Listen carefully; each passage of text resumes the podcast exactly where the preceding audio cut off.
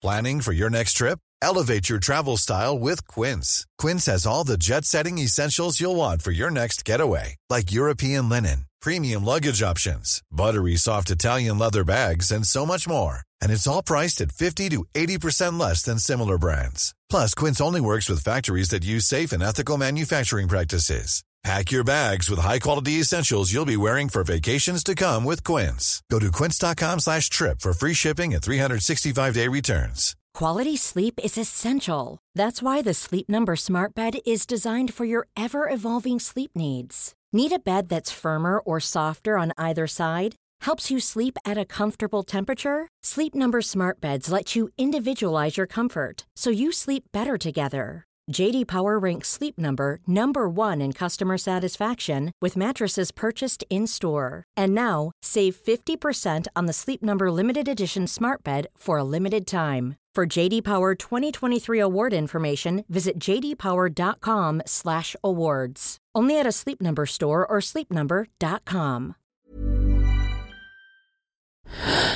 Louis.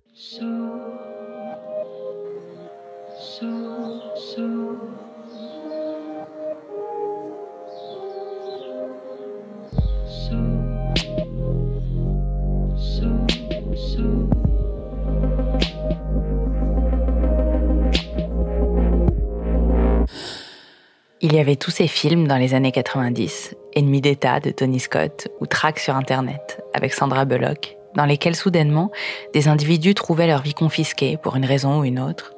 Je me souviens d'une inquiétude diffuse, comme si du jour au lendemain, on pouvait tous se retrouver à devoir justifier de sa propre vie, de son identité, qu'une place dans la société n'était jamais acquise.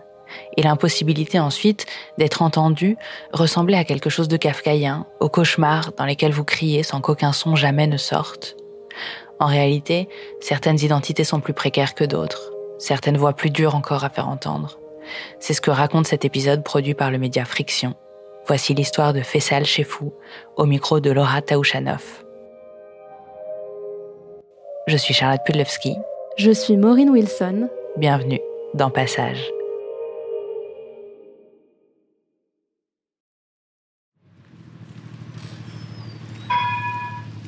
Combien de fois on me l'a dit celle-là? Il n'y a pas de fumée sans feu. Moi, ça me tue ça. C'est juste dingue en fait. C'est pas moi qui crée la fumée. C'est pas moi qui a allumé le feu en fait.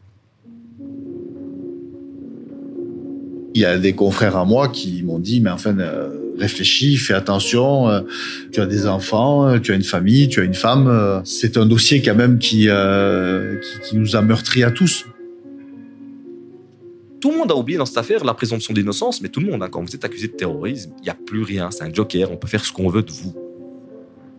Des fois, j'ai l'impression d'avoir vécu un cauchemar avec cette affaire. Quand je repense à tous ces détails, il y a eu un dérapage pendant les deux jours que je suis au commissariat, les 48 heures, j'ai cet espoir. Ils vont s'arrêter, c'est pas possible. ils sont en train de faire une énorme erreur, mais il faut s'en rendre compte à certains moments, c'est pas possible.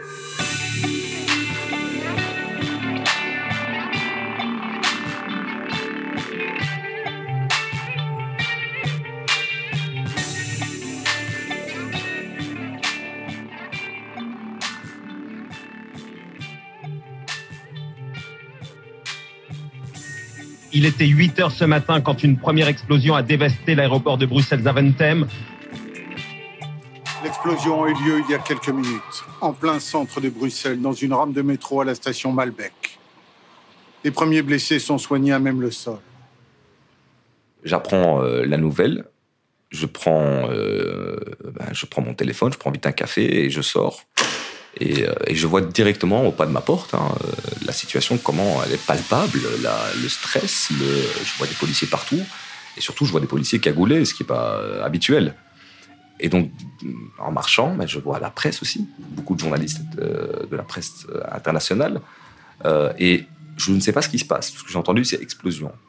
Est-ce qu'il y a une explosion de gaz J'en sais rien. Donc, j'apprends que c'était Daesh qui étaient derrière euh, cette affaire et euh, ceux qui ont fait euh, ces attentats ont une tête d'arabe en quelque sorte. Et donc, les policiers me regardent et tu comprends bien que toi, tu as le visage qui ressemble un peu à ça. Je dis, mais attendez, vous imaginez ce que vous dites Vous jouez l'amalgame. Si eux, ils ont fait ça, c'est justement pour créer la confusion parmi les citoyens.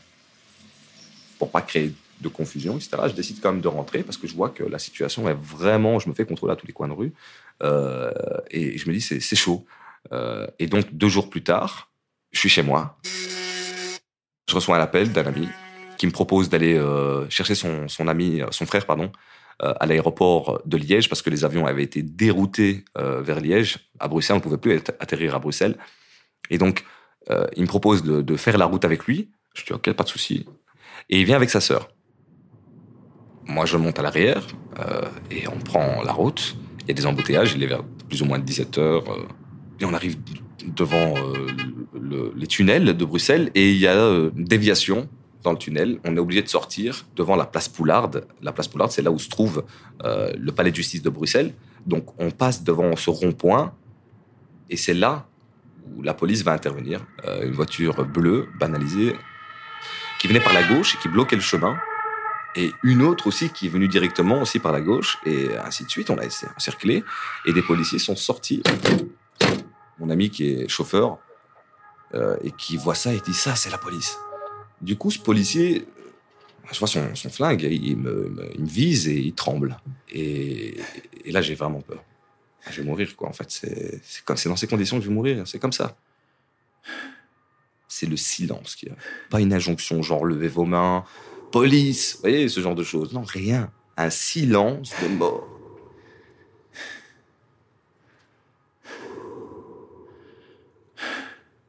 Silence qui annonce une tempête. Hein. Et donc il me vise et il tremble. Et là, je, me dis voilà, vais, cette balle va partir en fait. Hein. Et j'ai un policier qui tape sur la vitre de gauche et qui me demande d'ouvrir la portière, geste par geste. Hein. Il me dit vraiment tout doucement et donc, bah, je, montre bien ma main, je, je, voyais ma main, donc je vais la mettre sur la poignée. Et donc, je mets la poignée, je, touche la poignée, je je vais bien ouvrir. Comme ça, vous êtes au courant. Ça, je détaille tout. Et donc, j'ouvre et il s'écarte, en fait. Mais vraiment, deux mètres, hein. Mais c'est instantané, c'est-à-dire qu'il était là et puis il, recule et je me dis qu'est-ce qui se passe? Normalement ils doivent intervenir. Enfin, je pourquoi ils ont attrapé mon ami euh, directement et moi ils m'ont pas ils m'ont pas sauté dessus. Je comprends pas. Et puis il demande à, la sœur de mon ami de faire la même chose, de sortir aussi. On sort tous les deux elle me, regarde, genre, qu'est-ce qu'on fait? Fait comme dans les films américains. Et j'écarte, enfin, je mets mes mains, sur la tête et j'écarte euh, les jambes.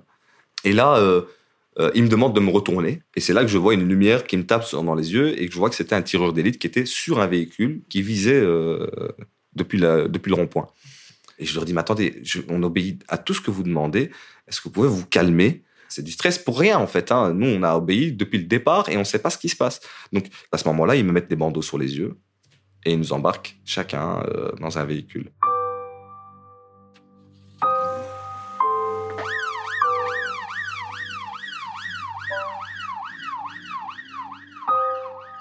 J'arrive au commissariat et j'ai affaire à des policiers en cagoule, hein, euh, avec euh, gros gilet pare-balles et tout le tralala, c'est quand même impressionnant. Et je vois plusieurs, euh, donc tous ces policiers concentrés sur moi. Et je me dis, boula, c'est gros cette affaire. Je sais pas ce qui se passe, mais c'est gros. Et je leur dis, mais pourquoi je suis là? Et on me dit, tu sais très bien, arrête de faire le malin. Ils me mettent dans une pièce où on me demande de, me retirer mes vêtements. Et moi, ils m'ont donné une salopette orange. Quoi C'est quoi C'est Guantanamo, ça? Vous allez m'emmener à Guantanamo? Et ils prennent mon bonnet. Ils me disent, est-ce que je le porte souvent? Je dis, bah oui, quand il fait froid. Donc ils prennent ce bonnet et ils le scellent dans un plastique. Et elle me dit, on l'a. Ouais, quoi? Moi, je me dis à ce moment-là, il faut que tu notes tout. Parce que tu vas déposer plainte après tout ça, hein, parce que c'est grave ce qui se passe. Donc, la cellule, c'est la cellule 18 dans laquelle ils me mettent.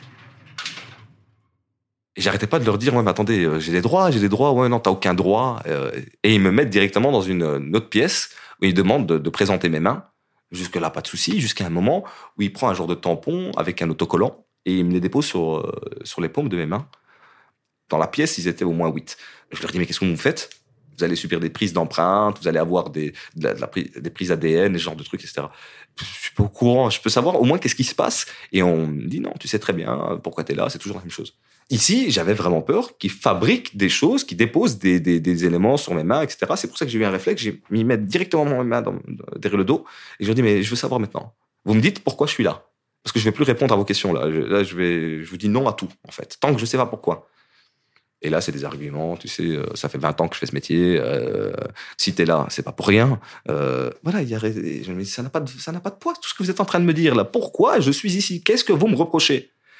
Et un policier, il me dit si je, euh, c'est le plus correct de, tous, qui est calme comparé aux autres. Si tu nous donnes ton téléphone, donc tu décodes ton téléphone et que tu nous donnes tes empreintes et l'ADN, eh bien, je pourrais te dire pourquoi tu es là.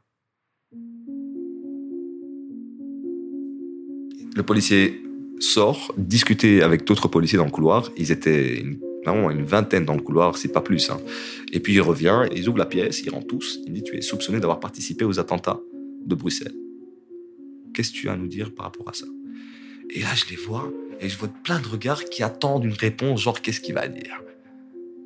Et là, moi, en voyant ça, je me dis Mais ils sont complètement fous, en fait. Parce que moi, j'ai rien à voir avec ça. Donc je me dis Mais ils sont complètement malades. Et j'ai un fou rire parce que je vois tous ces regards contre moi qui attendent. Je me dis, mais vous, vous gourez, en fait, vous imaginez même pas. Vous faites une énorme connerie, quoi. J'ai rien à voir avec ce que vous pensez, hein. Je sais pas quoi, mais là, vous vous trompez. Et moi, je vois tous les gilets pare-balles et tout ça. Et je me dis, mais tout ça, c'est pas pour moi, hein. Moi, je sais pas, vous vous, vous trompez. Et là, il, trouve ça marrant. Non, c'est juste la situation qui est dingue, quoi. Il y a des morts. Il y a 32 morts. Euh, plus de 240 ou 300 blessés, je sais plus. Et je dis, mais non, je sais pas. Et là où ta cache d'armes? Êtes une bande de tarés, en fait. Et là, les coups commencent, euh, on me bouscule, mais tu vas parler, euh, euh, tes amis, on les a eus. Non, mais ça va être comme ça pendant des heures, en fait. Euh, je comprends pas ce qui se passe, je suis juste dépassé.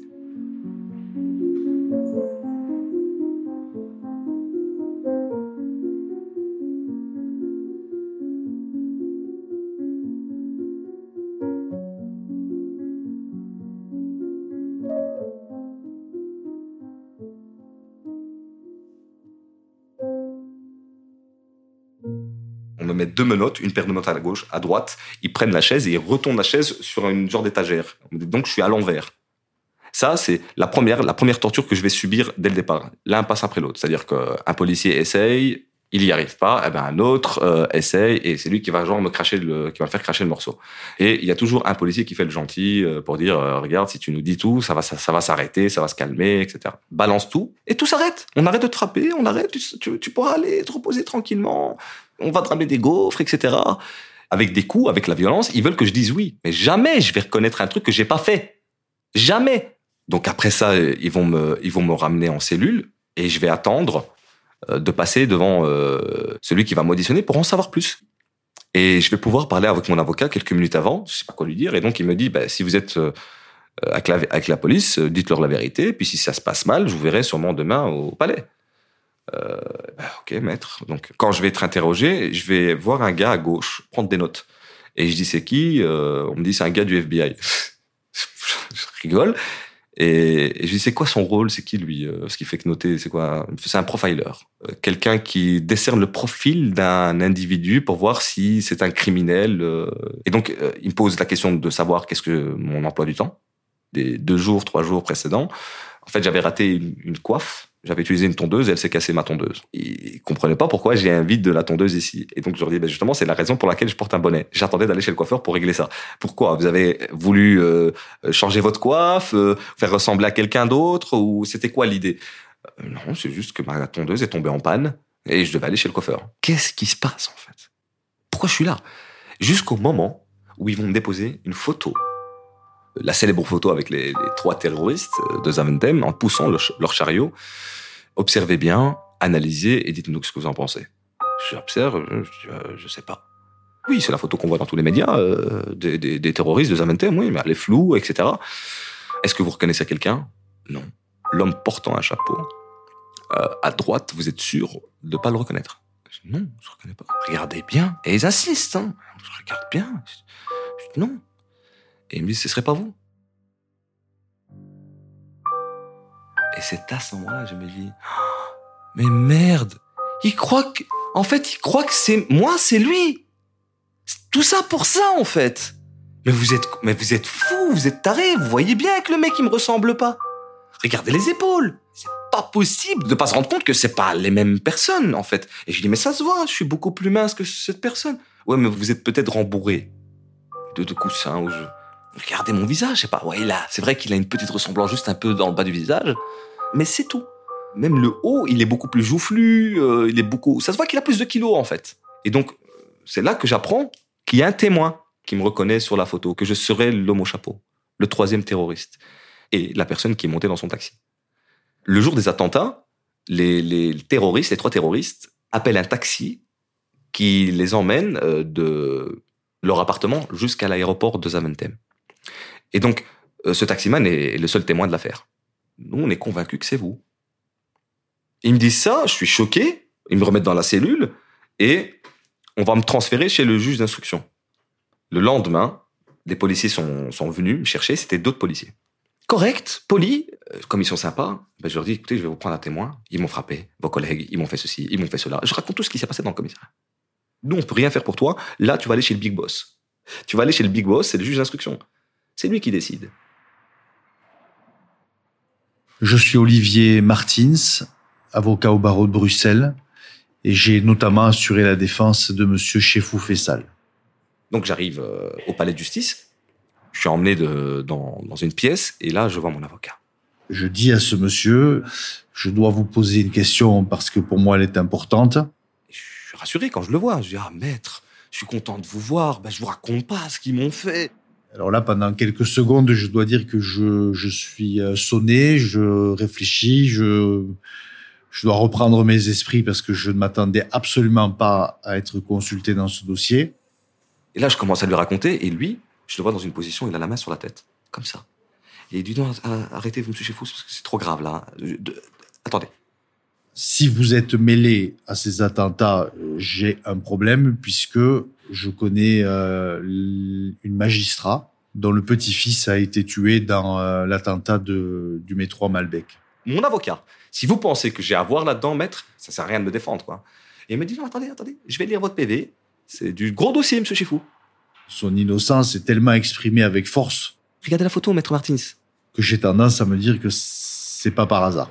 Regardez-moi, maître Martins. Je pense que je fais même pas euh, genre 60 kilos, quoi. Il regarde la photo, il lève les yeux, il me regarde. Mais non, c'est pas possible que ça soit vous. C'est vrai, c'est pas possible. Ça n'a pas de sens. Et donc j'accepte euh, de défendre ce monsieur et de me présenter chez le juge d'instruction. Là, j'ai eu affaire à un humain qui réfléchit deux secondes en disant Attends, mais il faut l'écouter. Et le deuxième humain que je vais rencontrer, c'est aussi le juge d'instruction. Le juge d'instruction est très clair et dit Monsieur, je ne vais pas y aller par quatre chemins. Vous avez été reconnu formellement sur photo par le chauffeur de taxi qui a transporté les trois terroristes à l'aéroport et dont le seul qui a survécu est l'homme au chapeau. Vous êtes considéré sur base de cette reconnaissance comme étant l'homme au chapeau. Il commence à me demander mon itinéraire et il me demande pourquoi j'ai marché euh, à Malbec et tout ça, etc. Ben, je lui explique que j'ai fait un reportage, que j'habite euh, pas très loin des, institutions européennes et quand j'ai entendu le truc, ben, l'explosion, je suis sorti euh, pour en savoir un petit peu plus et j'ai pris des images. Voilà, c'est tout. Et puis après, je suis rentré quelques heures plus tard. Et donc, il me donne des, des informations que la police m'a jamais parlé de ça. Il me dit, vous savez que le terroriste, il a marché à deux pas de chez vous? Ah non, je sais pas, je suis pas au courant. Il me dit, il a marché à pied. La police dit que ça pourrait être vous. C'est probable. Et vous portez plus ou moins les mêmes vêtements. Je dis, monsieur le juge, j'ai envie de rentrer chez moi. J'ai des choses à faire. J'ai ma mère aussi. M'oc- euh, Elle avait la santé de mon père. Je devais m'occuper de ça. Euh, donc j'ai des choses à faire, monsieur le juge. Laissez-moi rentrer chez moi, s'il vous plaît. Et là, il me dit, mais vous vous rendez pas compte, monsieur Chefou, dans quelle affaire vous êtes hein? Ça va pas être aussi simple que ça, monsieur Chefou. Comme ça, je vais vous dire, on va, on va, on va aller étape par étape. On va organiser, euh, monsieur va être au milieu de plusieurs figurants euh, face à ce chauffeur de taxi et il me dit, maître, vous allez être présent pour vous assurer que les choses se passent bien. choses se passent bien. Nous sommes le vendredi, je me rappelle, la veille des vacances de Pâques. Ça fait longtemps, normalement, je devrais plus être là, et, mais je vais jusqu'au bout des choses et je reste.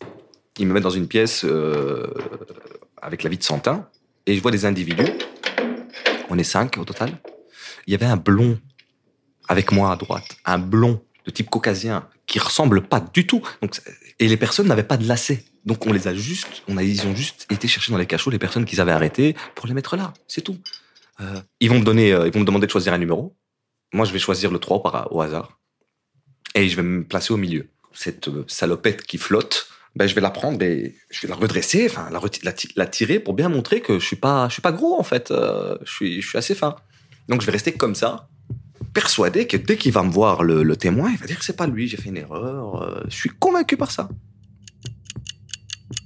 Les, les policiers prennent un chronomètre, et là, le chauffeur de taxi, dès qu'il rentre, il a aucune hésitation. directement, il reconnaît Monsieur Chefou.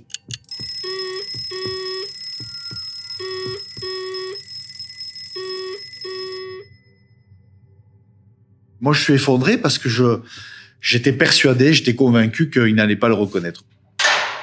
Et donc, je dis au juge d'instruction, j'ai un réflexe et je dis, tiens, je voudrais bien revoir les images des personnes à l'aéroport de Zaventem, les trois terroristes. D'un coup, je, je, je vois que l'homme au chapeau pousse le chariot sans gants, contrairement aux deux autres. Et là, Martin se dit, mais vous vous rendez compte euh, Le terroriste dépose ses mains sur le chariot. Où est le chariot, monsieur le juge? Parce que il y a les empreintes du terroriste. Et c'est ça qui va prouver que c'est pas mon client. J'ai trouvé ça extraordinaire. On était vendredi. La plupart des juges auraient dit, il y avait le lundi de Pâques qui venait, auraient dit on va continuer mardi.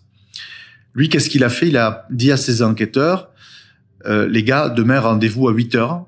On va bosser sur le dossier parce que j'ai moi aussi euh, quelques interrogations. Dans votre malchance, vous avez de la chance. Croyez-moi.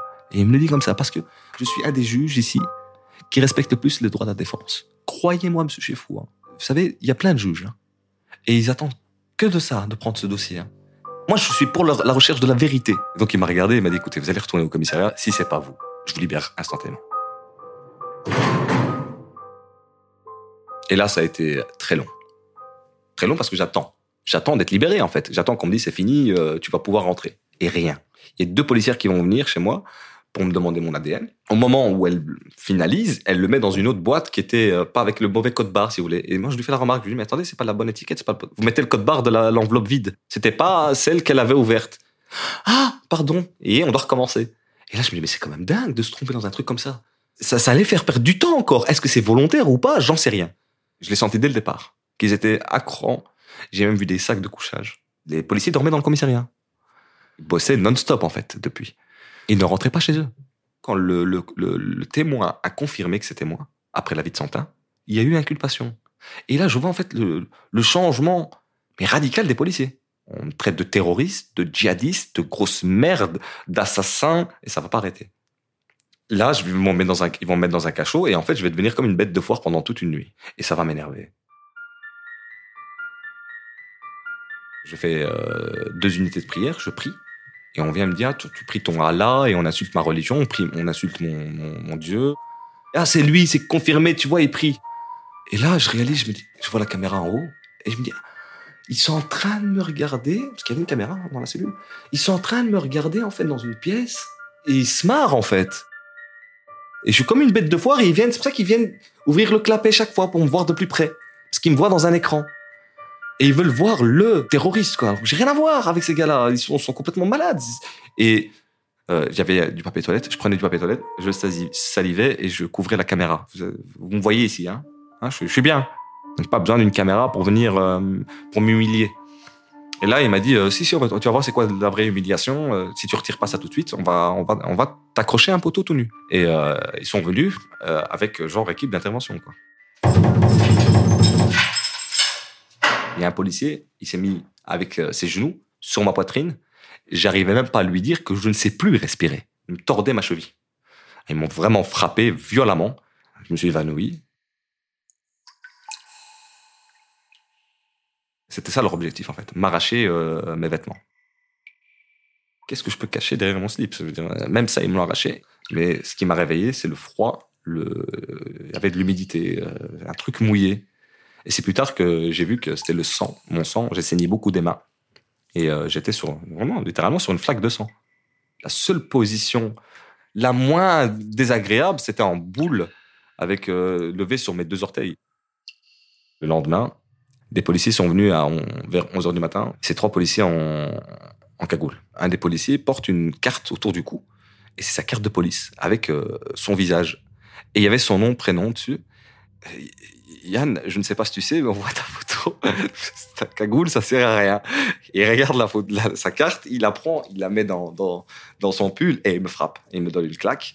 Et, donc, il me violente et euh, son collègue, il me jette une, salopette blanche, cette fois-ci, plus que l'orange. Euh, c'était une blanche simple de peinture. Il me balance ça, il me dit euh, porte-la. Euh, je lui ai dit, écoutez, avec tout le respect que j'ai pour vous, je ne la mettrai pas. Je vais voir un, médecin pour constater de toutes mes blessures, de tous les coups qu'on m'avait fait, de toute la torture que j'ai subie ces, deux derniers jours chez vous. Donc, il me dit, non, tu vas, tu vas pas avoir de médecin. Euh, nous, on a pour ordre de t'emmener en prison.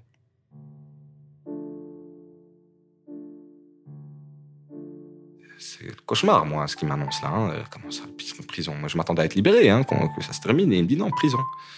Et je dis non, mais je bougerai pas. Avec tout le respect que j'ai pour vous, euh, je vous dis non. Et alors là, euh, je vous jure, j'en dors pas encore aujourd'hui. Ça a été la, le moment le plus humiliant de toute ma vie. Donc il m'attrape mes jambes.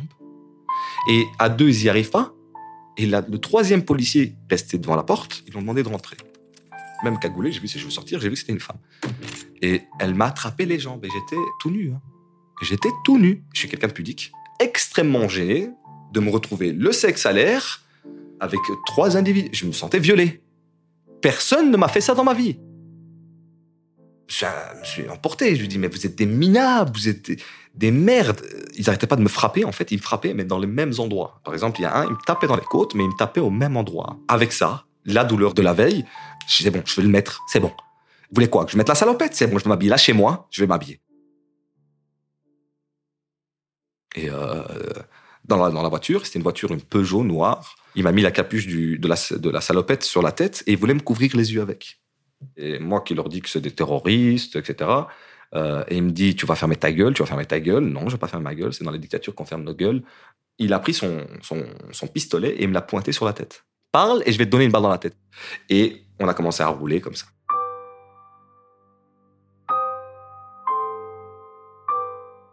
Après cette histoire de, flingue là, je ne sais plus parler. Il me transfère, il me met dans la cellule et euh, à peine, même pas cinq minutes qu'il me met dans la cellule, que la porte s'ouvre à nouveau et il vient avec une télévision. Et, je me souviens parce que j'étais sur le lit, je voulais me lever par respect. Quand quelqu'un vient, ben, moi je me lève. On me dit non, tu bouges pas, tu bouges pas, reste assis, reste assis. Comme si tout geste que je fais en fait est interprété par un acte dangereux, vous voyez? Il la branche pour moi et tout. Il prend la télécommande et il commence à zapper les chaînes. Il me dit vous voyez, vous êtes sur toutes les chaînes. Hein. On parle que de vous. Vous êtes une star. Bonsoir à tous. Mais qui est Faisal Chefou Faisal Chefou, 31 ans. Est-il l'homme au chapeau? Voici le visage de Faisal Chefou. Cet homme arrêté jeudi devant le palais de justice de Bruxelles. Ex-journaliste indépendant. Ses voisins, interrogés cet après-midi, parlent d'un homme discret, mais abordable. Je vais me voir dans les chaînes américaines, euh, les, chaînes internationales. Hein. Je vais devoir supporter le, le coup. Tout ce que j'entendais là, c'était hyper important parce que j'avais aucun regard de ce qui se disait de l'extérieur. Et là, il me ramène son, le plat. Je vois des spaghettis, il me donne une assiette en plastique et dessus, je vois vraiment des crachats. Ça se voit. Il y en a plusieurs. C'est vraiment, euh, c'est épais quoi. Et je regarde, je fais, mais attendez, c'est quoi ça? C'est du, crachat. Je vais pas manger ça. Et peut-être rien d'autre. Hein. Ben, je dis, bah, c'est ça, je bouffe pas. Grève de la faim, pas grave. Je mange pas. Vous croyez que je vais manger ça ou quoi? Vous m'avez pris pour qui? Et pendant deux jours en prison, en fait, je commençais à péter un câble parce que je commençais à parler tout seul. En disant, mais est-ce que t'es es allé ou pas? L'un d'eux pourrait bien être mais non. chez fou. Mais non, et je me parle moi-même comme ça. Mais non, mais non. Et puis sincèrement, je parle à la télévision. Parce que comme ils arrêtaient pas de dire, euh, c'est l'homme au chapeau, c'est l'homme au chapeau. Mais c'est pas l'homme, je suis pas l'homme au chapeau. Et j'ai des réflexions comme ça. C'est pas moi. C'est pas moi. Et j'arrêtais pas de gueuler, mais je suis le seul à savoir dans ce putain de pays que c'est pas moi. Vous savez que si c'est pas moi, c'est que votre terroriste, il est dehors, hein. Ah, c'est une menace, fils de pute. Mais non, c'est pas. Réfléchissez, s'il y a un terroriste dehors, c'est qu'il va, il va faire peut-être quelque chose. Et vous êtes là pendant que vous êtes occupé sur moi, ben le mec, il est à l'extérieur, quoi. Et oui, ils prenaient ça comme une menace. Elle est où ta cache d'armes? Ils sont tes complices. À ce moment-là, je suis le seul à savoir que c'est pas moi. C'est fort, hein? C'est horrible. Ouais, on est, on est, on est en Angleterre. Donc euh, voilà, je vais juste mettre un peu de chauffage, désolé. J'ai un peu froid. Il y a effectivement des, des, un gouvernement, des ministres qui, demandent euh, d'avoir des résultats, des policiers qui sont mis sous pression, donc il y a tout ça. Et donc, quand on met la pression à quelqu'un, je dirais ce sont déjà les germes de l'erreur judiciaire. Ici, il y a eu un dérapage. Je m'inquiétais pour ma famille. Qu'est-ce que ma famille pense actuellement avec tout ce qui se passe à la télé, ce qu'ils sont en train de dire, etc. Et je suis inquiet dans le sens que qu'est-ce qu'ils sont en train de leur faire? Merde, on va pas prendre ma mère. Ils vont pas faire ce qu'ils sont en train de me faire à ma mère. Ils vont pas faire ça à ma sœur. Ils vont pas faire ça à mon père. Là, je réagis. Et eh, ça fait 4-5 jours maintenant que c'est passé. J'ai été arrêté. Il y a rien qui avance. Attendez, attendez. Est-ce que je peux avoir le règlement d'ordre intérieur ici, de la prison? Et je vois, j'ai le droit à un appel téléphonique. Et donc, on m'autorise à appeler ma mère. Et là, ça a été une délivrance pour moi. Maman, tout ce qu'on raconte dans les médias, c'est absolument faux. Je t'aime, je vous aime tous. Mais elle était déjà rassurée. Je sais bien que c'est pas toi. Je t'ai pas éduqué comme ça. C'est pas, c'est pas mon fils. Je sais très bien tout ce qu'on me raconte, c'est pas toi. J'ai fondu en larmes.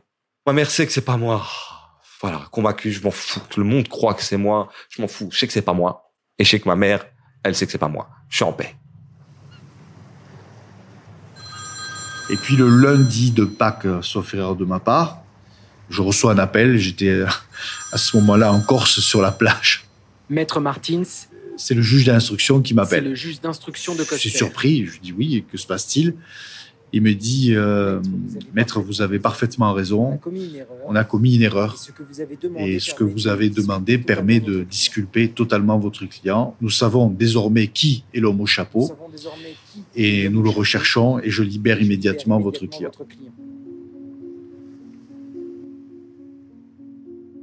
C'est fait en, trois minutes. Hein. J'ai tout rangé, j'ai nettoyé la cellule, à l'eau, tout, nickel, les draps pliés, le lit terminé, mes affaires prêtes. Je suis prêt à partir. Quand je sors, bah, je vois les gardiens qui baissent tous la tête. Et, je leur dis alors, je suis pas une preuve vivante qu'il y a des innocents en prison? Et je suis monté directement dans le, taxi. Quand on est arrivé euh, devant chez moi, j'ai vu une tonne de journalistes devant la porte en train de m'attendre. Ah, j'ai demandé au taximan, tu démarres, euh, continue. On, euh, me dit on va, ben, je vais chez ma mère. Et là, je cours euh, pour rentrer. Et il y a des journalistes américains qui me suivent. Euh, donnez-moi juste un peu le temps. Juste de dire bonjour à ma mère, quoi. Juste de, la prendre dans mes bras. Et je vais vous répondre. Juste donnez-moi du temps. Ils ont pris leur téléphone, ils ont commencé à filmer pendant que je prends ma mère dans mes bras et tout ça. Avec tout ce que la presse m'avait fait, je ne pouvais pas supporter ça. Dehors Sortez je viens de sortir de prison. Vous me donnez même pas un temps pour prendre ma mère dans mes bras, etc. Vous filmez sans autorisation, etc. Donnez-moi ces images. Je les ai tous mis dehors. Là, je me suis enfermé dans le silence pendant, pendant un mois à cause de ça. Même aujourd'hui, en racontant cette histoire que j'ai racontée à plusieurs personnes, j'ai toujours des frissons en moi parce que on aurait d'abord dû prendre les empreintes. On aurait dû être vigilant vis-à-vis du chariot. Je crois qu'on l'a récupéré in extremis, vous imaginez. On aurait dû faire ses devoirs génétiques avant de se positionner certains magistrats, certains policiers ont du mal à oublier et à avoir cette culture du doute qui doit, je vais même aller plus fort, les hanter à tout moment de leurs décisions, parce que les décisions qui sont prises sont très lourdes de conséquences sur les personnes qui sont suspectées.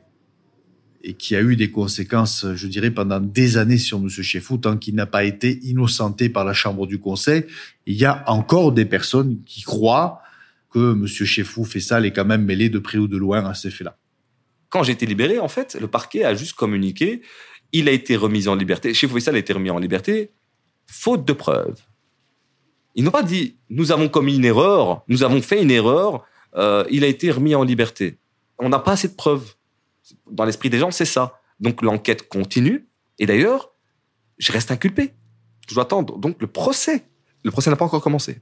C'est pas François. Euh, qui est accusé, ou Manu, ou c'est Faisal, euh, c'est le petit arabe, c'est celui qui pourrait correspondre. Et ça, c'est juste pas possible. C'est les, la police a été victime de, de, de, ça, en fait. Ils sont tombés dans le piège, et la justice aussi. Et que la justice et la police belge tombent dans le piège des terroristes, c'est juste minable, en fait.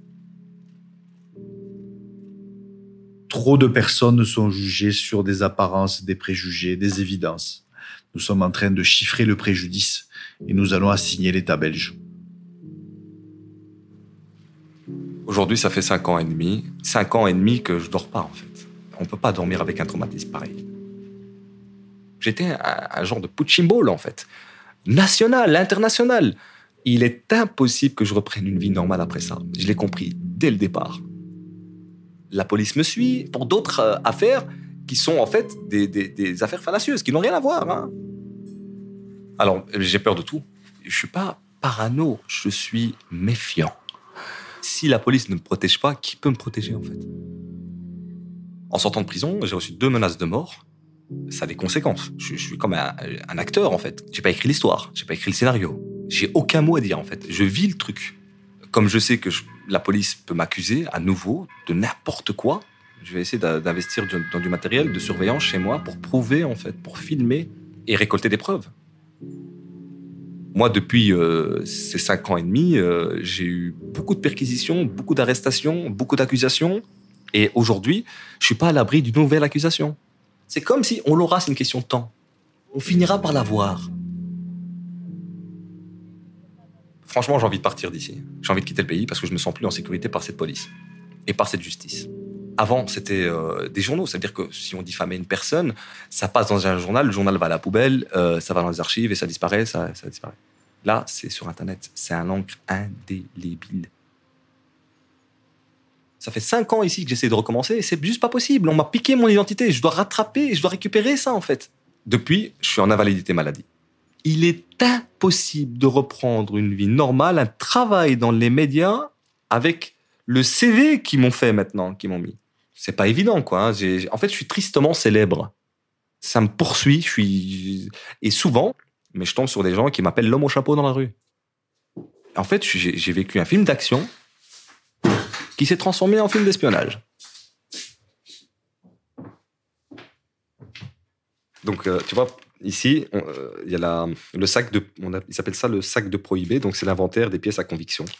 Donc là, j'ai gardé ça aussi. Ça, c'était une des, arrestations où on voit les, toutes les affaires qui sont saisies, euh, GSM, etc., avec une ouverture du plastique.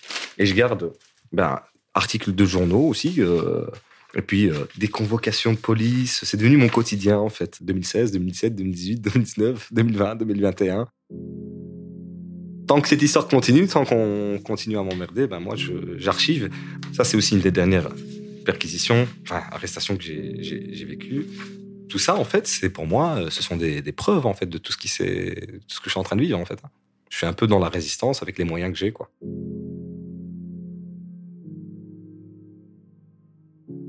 En prison, j'ai parlé à la télévision, j'ai dit si je sors, c'est ce que je ferai le restant de ma vie.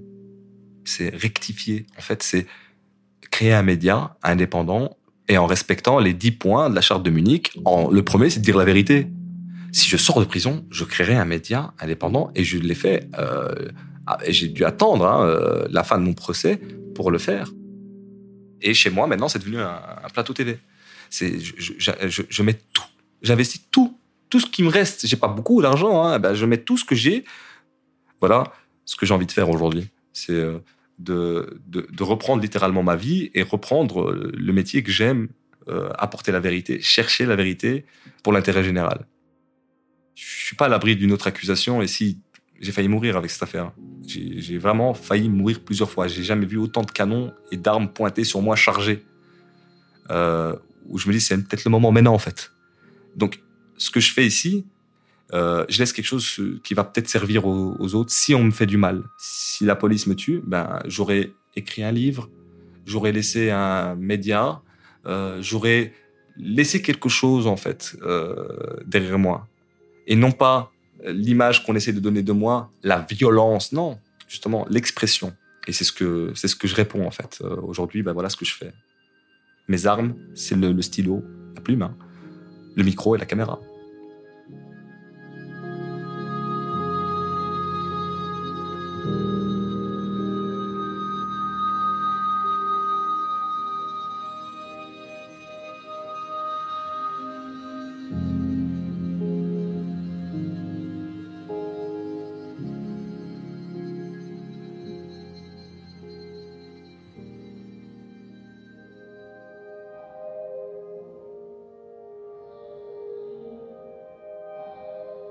Cet épisode de passage a été tourné et monté par Laura Taouchanoff pour le média Friction, avec qui nous sommes ravis de faire un partenariat.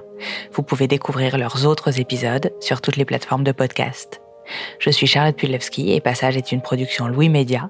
Vous pouvez vous abonner sur toutes les plateformes de podcast, nous envoyer vos histoires à hello@louismedia.com et si vous souhaitez soutenir Louis, n'hésitez pas à vous abonner au club. À très vite.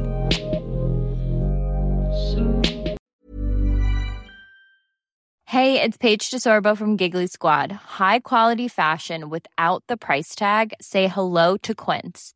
I'm snagging high-end essentials like cozy cashmere sweaters, sleek leather jackets, fine jewelry, and so much more. With Quince being 50 to 80% less than similar brands. And they partner with factories that prioritize safe, ethical, and responsible manufacturing. I love that. Luxury quality within reach. Go to quince.com slash style to get free shipping and 365 day returns on your next order. Quince.com slash style. Support comes from ServiceNow, the AI platform for business transformation. You've heard the hype around AI. The truth is, AI is only as powerful as the platform it's built into. ServiceNow is the platform that puts AI to work for people across your business, removing friction and frustration for your employees, supercharging productivity for your developers, providing intelligent tools for your service agents to make customers happier all built into a single platform you can use right now. That's why the world works with ServiceNow. Visit servicenow.com/ai for people to learn more.